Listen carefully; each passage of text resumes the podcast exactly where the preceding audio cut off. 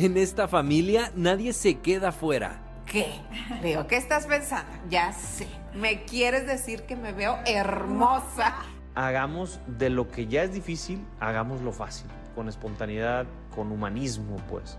Los niños que necesitan más conexión, que necesitan más cariño, a veces lo piden de las formas menos amorosas. Matrimonios maduros. Lo más trendy para adolescentes. Educación, motivación y conectar con tus emociones. O simplemente para reír y recordar momentos en familia. Bienvenidos, al podcast de Núcleo Familiar. Qué placer saludarlos hoy, Ana María Garza de García. Irma Quiroga de Herrera. En esta plataforma de núcleo familiar. Hemos estado hablando de esta parte humana maravillosa. Ay, sí. Hice la tarea, Ana. A ver, para los que no nos escucharon en el podcast anterior, la tarea fue conoces Mm. cuál es la necesidad emocional número uno de tu marido Y o de tu cónyuge, si eres varón y nos estás escuchando, de tu esposa. ¿Hiciste la tarea? Hice la tarea, hice la tarea y me doy cuenta de que la necesidad emocional mía es diferente a la de mi esposo. Totalmente. La de mi esposo es actos de servicio. O sea, Ok. ¿cómo le gusta ser querido? Pues atendiendo a, a- Oye, fíjate, la camioneta, bueno, pues hubo una avería y se tuvo que meter a la agencia. Entonces, hoy dije, hoy llamo al técnico para saber cómo va con esto de la camioneta. Y entonces le dije, "M- amor, la camioneta va en este Proceso, En este en este- proceso, así es. Cállate. No Se sabes. sintió el hombre más amado del mundo. Sí, ay, gracias, cariño, me dijo. Hace, hace mucho que no me decía cariño. Tú. Atendí su necesidad emocional. Excelente. Y yo no lo consideraba como que fuese lo más importante como para mí, ¿verdad? Pero para él sí. Claro, recordemos que somos diferentes y por lo tanto hablamos idiomas diferentes. Nos Le- educaron en sí, idiomas diferentes, pero descubrir el lenguaje.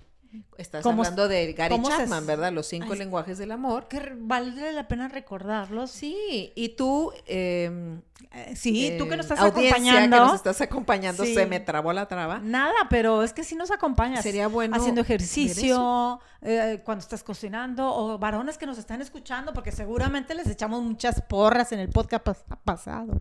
Exactamente. Eh, Pues qué bueno que hiciste la tarea y descubriste eso. Yo también hice mi tarea y, para mi cónyuge eh, la necesidad emocional número uno es esas palabras de admiración. Es como reconocerle, agradecerle cuando participa, cuando arregla, cuando hace, cuando trae. Ah, Le encanta que le reconozcas. Las nuevas generaciones, eh, mujeres profesionistas, super pro, dicen, es que él te toca. No, ¿cuál te toca? Por naturaleza el varón se siente como como está enfocado a cosas del mundo, entonces cuando hace algo en la casa, lo, él lo percibe como algo extraordinario. No por, sí, lo percibe como algo extraordinario. Entonces, cuando tú le reconoces a tu esposo que te ayudó con los platos o se adelantó con la cena, Wow. Estábamos nosotros ahí, este, ¿cómo se llama? Esto no fue, no, no, no fue, no me tocó a mí, le tocó a, a mi amiga, que pues estábamos acabando el examen y llegó su familia, llegó el esposo, ¿y qué crees? No se preocupen, sigan con su examen, yo les hago de cenar. Wow. No, es para ponerle un monumento. No, te derrites, te derrites, Y ¿verdad? luego empezamos nosotras. Ay, pero si yo lo hago todas las noches. Así y que quién sabe que es. nadie me reconoce. A ver, Así mi es. reina. Él tiene esa necesidad, nosotros tenemos Otra. otras. Entonces hay que ir caminando Sí. felices por este mundo, reconociendo que él es varón Y- y yo soy mujer. Y me recordaste una diferentes. investigación de que qué es de lo que más se quejan, que es del doctor Enrique Rojas, qué es de lo que más se quejan los varones en su consulta. De lo que más se quejan los varones en su consulta es Con que el psiquiatra. con el psiquiatra es que las mujeres somos unas quejosas. No les verdad, dice, sí. es que no les damos gusto en nada. Si hago porque hago, si no, ah, ¿no? Que te vas con, oye, te vas a, pues no sé, a, con tus amigas un fin de semana, o te vas a un curso, o cualquier otra cosa, ¿no? Pero ¿por qué le diste de cenar al niño esto? Que el niño no debe de cenar dulces, que el niño... Ah, cuando regresa la Sí, mujer a su casa y lo quiere regañar, ¿verdad? Así es. Entonces, Bueno, si y hace ahí- lo que, entonces la el primera, el primer lugar de quejas del varón es que la mujer no se, no, no- no se conforma con lo que ha- con lo que hacen ellos. Y sí, si analizamos un poquito eso que acabas de mencionar, es totalmente verídico. Nosotras, pero por naturaleza, somos quejumbrositas. Bastante. Sí, y como que caemos te quejas gorditas. y caemos gordotas. Sí. ya nos aumentamos unos kilitos. A ver, aquí de- Carlos, el que nos Sí. está grabando el audio, ha de estar haciendo con su cabecita que sí, que es cierto. definitivamente. Entonces, ¿qué podemos llevarnos de tarea? Bueno, Para los hombres que nos están escuchando, primero, ¿qué sería? A ver, que ¿cuál es- sean más compasivos. más pacientes son y nobles también. bueno, Irma, es que, perdón que te interrumpa, pero en el audio anterior estuvimos empezando así, abriendo esa ventana de recordarnos, Sí. tanto a los hombres como a las mujeres, que somos diferentes. Diferentes. Entonces aquí yo creo que el objetivo que tenemos que tener en mente es, número uno, reconocerme que soy mujer, que como mujer tengo habilidades, debilidades, etcétera. Oportunidades y riesgos. riesgos. Y mi cónyuge es hombre. Es hombre. Y como hombre, Piensa, siente y quiere como hombre. dife- eh, qué Y es tú. Gracias a Dios. Gracias a Dios. Y que es único, especial e irrepetible. Y que lo elegiste tú. Ay, nada sí. de que ahora con que resulta que no. Nada. Tu nada. papá, nada. La única persona que podemos elegir en esta vida, Fue, fue la mejor elección posible. fue- nuestro cónyuge. Claro. Ni los hijos, ni los La padres. persona ni- más significativa de tu proyecto más importante es la relación que tienes hoy.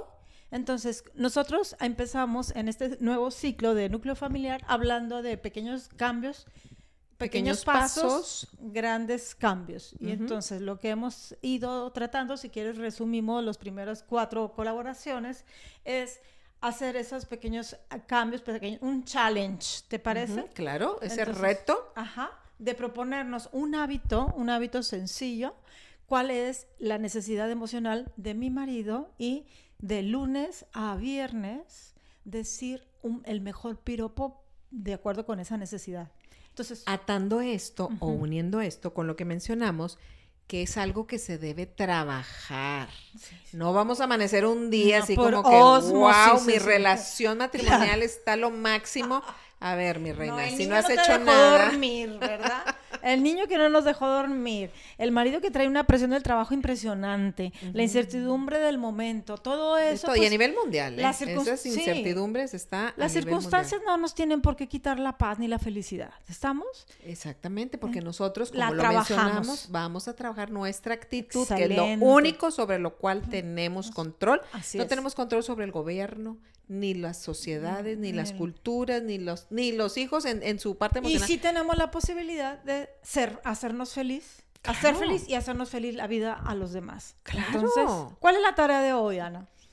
Ay, Vamos pues, a trabajar esos lenguajes del amor Definitivamente, seguir conociendo y trabajando en pequeños eh, Dosis. Dosis, ajá. Esa Sí, no nueva se nos asusten, ¿eh? Tampoco nueva- crean ¿te que va a ser aquí el camaleón, ¿verdad? Sí. Esa nueva actitud, esa actitud que queremos, esa nueva mirada de, de sacar nuestra mejor versión, como decía la doctora Marian Rojas, en, en pequeños eh, pasos, grandes cambios. ¿Cuáles son?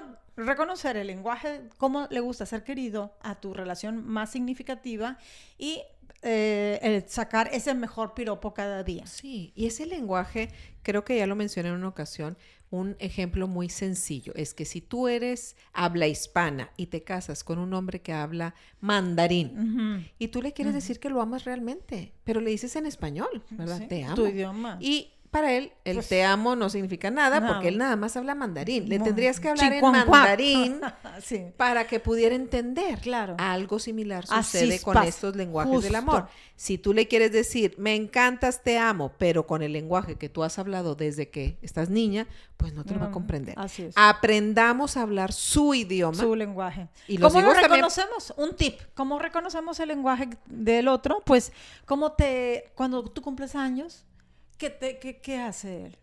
Te sí. compra paz, te compra este boletos de, para el teatro, o te trae un regalo, o eh, te lleva a los niños al colegio.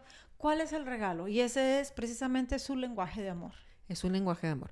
Para los que nos están escuchando, les recomendamos el libro Los cinco lenguajes del amor, Ajá. que De- aparte está demasiado fácil, así muy digerible, fácil de decir. De Gary Chapman. Gary Chapman, así es. Ajá, y nos puede ayudar para hacer esta como ¿Cuáles son los cinco? Número uno, tiempo de calidad.